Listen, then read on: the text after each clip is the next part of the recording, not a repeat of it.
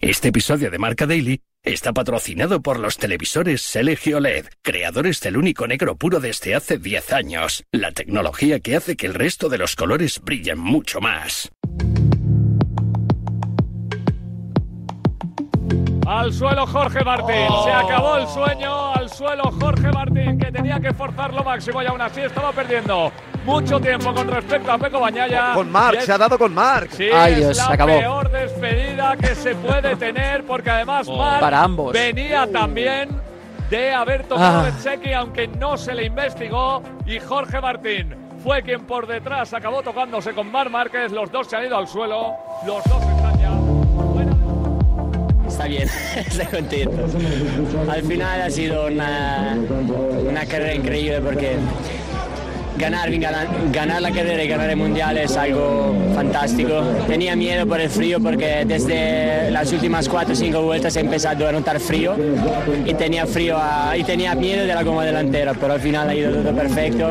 Estoy muy contento y fantástico. Ha sido una, temporada de verdad muy difícil, sobre todo desde Barcelona que no. Sí, creo que mm, creo que me va a hacer más fuerte para el futuro. Eh, he llorado ya todo lo que tenía que llorar, he pasado el luto, he querido hacerlo con mi equipo, no detrás de- del box, ni mucho menos. Eh, quería que que viese ¿no? que estaba dolido en ese momento, pero creo que eso lo podemos transformar en motivación, en rabia y en, experiencia para el futuro. En- no mucha gente puede decir que ha peleado un mundial hasta Valencia.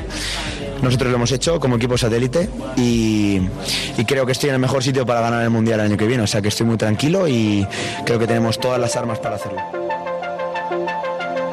Este y el eh, Circuit Ricardo Tormo se vestían de gala para vivir en el día de ayer el desenlace de un mundial de MotoGP que buscaba ganador después de ocho meses de competición. 21 puntos separaban al italiano Pecco Bagnaia y al madrileño Jorge Martín.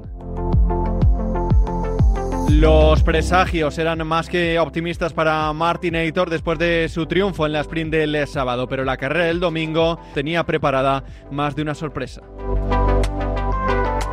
Jorge Martín eh, logró, después de una brillante salida, pasar del sexto al segundo puesto y acechar a Bañaya, pero un toque con el italiano le llevó hasta la octava plaza. A pesar de que la remontada parecía que empezaba a cocinarse, un toque con Márquez tumbó a los dos pilotos españoles y acabó con el sueño del nuevo subcampeón de MotoGP.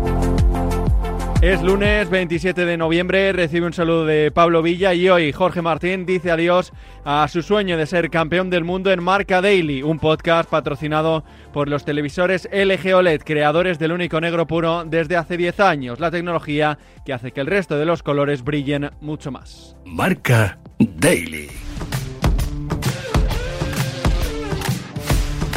Mucho que analizar y contar de lo sucedido en eh, Valencia con eh, Jaime Martín, periodista marca de la sección de motor, y José Manuel Martín, periodista de La Razón y comentarista en eh, Radio Marca. Jaime, ¿pecó de inexperiencia Martín? Más que pecar de inexperiencia, creo que Jorge Martín ha ganado experiencia. Es un piloto joven y tiene varios años por delante para ser campeón del mundo. Aquí se le ha ido torciendo todo, pero ha demostrado que tiene más rapidez que nadie, más velocidad y con esta moto que va a seguir llevando por lo menos el año que viene, le debe dar para intentar eh, luchar por el título. Se le había torcido todo, tenía que ir a la desesperada y eso pues eh, no colaboró ante un piloto más experimentado, sí, un año más y también más calmado. Esa tranquilidad es lo que tiene que ganar Jorge Martín y lo que estoy seguro de que va a ganar con el paso del tiempo, con el paso de los años y con derrotas. Las derrotas te hacen llegar también a las victorias y eso es lo que va a pasar con Jorge Martín. ¿Debió ser más inteligente Jorge y esperar para adelantar a Peco? Jorge Martín se sintió superior.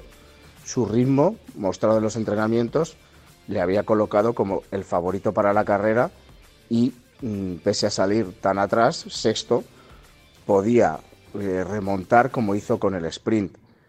Eso le hizo mm, quizá atacar demasiado, pero es que no le quedaba otra, tenía que jugársela. Quizá sí se equivocó un poco en ese intento de adelantamiento en la curva 1, porque podía haberse esperado un poco más a la 4, pero mm, sabía que tenía que ponerse delante y ralentizar la carrera como única opción para que llegaran otros pilotos y poder soñar con el título. Eso le hizo, sí, tener ese error, precipitarse un poco y eh, complicarse mucho la carrera. Bañaya ha sido más calmado y otra vez lo, demostró y le ha valido el título. Es una de sus claves. ¿Es eh, Bañaya Jaime justo campeón del mundo? Peco Bañaya es justo campeón. Eh, ha sido el mejor dentro de las Ducati. 15 podios, eh, lo dicen todo. Los domingos son lo suyo. Quizá le ha faltado un poco de velocidad los sábados, pero sobre todo en, el final de temporada.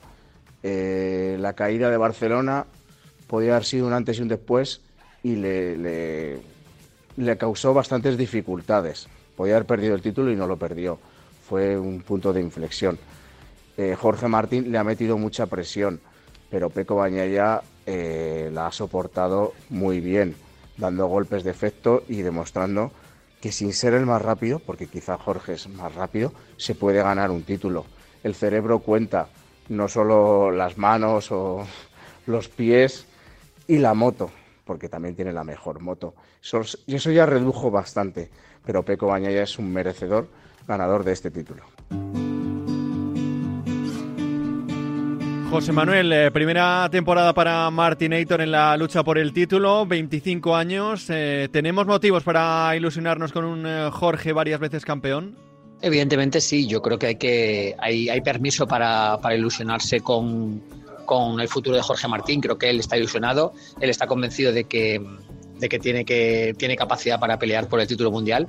Este año se ha dado cuenta de que eso es posible y creo que sí, que nos tenemos que ilusionar con que puede llegar a ese objetivo o al menos estar peleándolo como ha hecho este año. Los números, cuántos, varias veces, pues eso es muy complicado, como se ha podido comprobar con el caso de Mar Márquez, ¿no? que pensábamos que iba a ganar eh, por muchísimos títulos más después del octavo y se le complicó todo. Así que bueno, teniendo un poco en cuenta que eso es muy difícil de, prever, creo que sí que, hay que ilusionarse con él y que en los próximos años eh, con Ducati va a, estar, va a estar muy arriba. Vamos a ver si en el equipo oficial o no pero que va a estar peleando por el Mundial seguro. Pese al mal final, el balance de este 2023 para Jorge Martín eh, debe ser más positivo que negativo.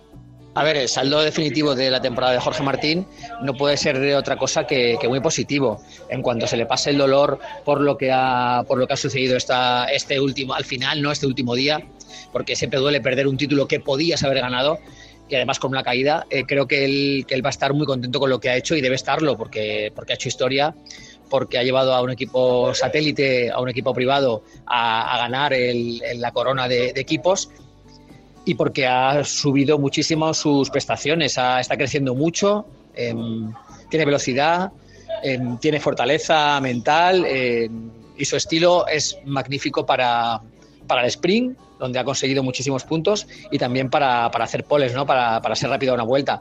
Así que, por supuesto que debe estar contento y creo que en cuanto se le pase un poco el, sofocón o la rabieta de lo de, de, este domingo, va a estar muy contento y debe estarlo. ¿Y el año que viene qué, José Manuel? ¿Otro duelo entre Martín y Bañaya o esperamos algún otro aspirante? El año que viene, eh, sin duda, Bañaya va a estar ahí para defender su título. Jorge Martín va a estar ahí para, para, intentar conseguir o dar el pasito que le ha faltado este año de ser campeón del mundo. Y evidentemente, en la ecuación, aparte de, la legión de Ducatis, que van a dar guerra y que seguramente van a ser igual o más competitivos que este año, tenemos que poner a, a Mar Márquez, que llega a la fábrica italiana, aunque sea con el equipo Gresini, con un equipo satélite y un equipo, entre comillas, modesto, pero a Márquez hay que ponerlo ahí. Él todavía no quiere decir nada o no quiere ponerse grandes retos, más allá de disfrutar, de pasarlo bien, de volver a sentir eh, que es competitivo. Pero estoy convencido que esa moto funciona, que Marc le da un punto más a, todo lo que conduce y vamos, creo que hay que ponerle, hay que ponerlo ahí en, ese tridente de candidatos, que serían Peco Bañaya, Jorge Martín y yo me voy a atrever a poner a, Mar Márquez. El eh, desgraciado final no puede empañar un eh, gran año para el motociclismo español que ha estado a un paso de un triplete histórico. Hasta aquí una nueva edición de Marca Daily, un podcast disponible en todas las plataformas. Mañana más y mejor. Hace 10 años, LG creó el único negro puro. Un hito en la historia de la tecnología que hizo brillar millones de colores. Ahora, esos colores brillan intensamente y se integran a la perfección en tu hogar. LG OLED Evo. 10 años con el único negro puro.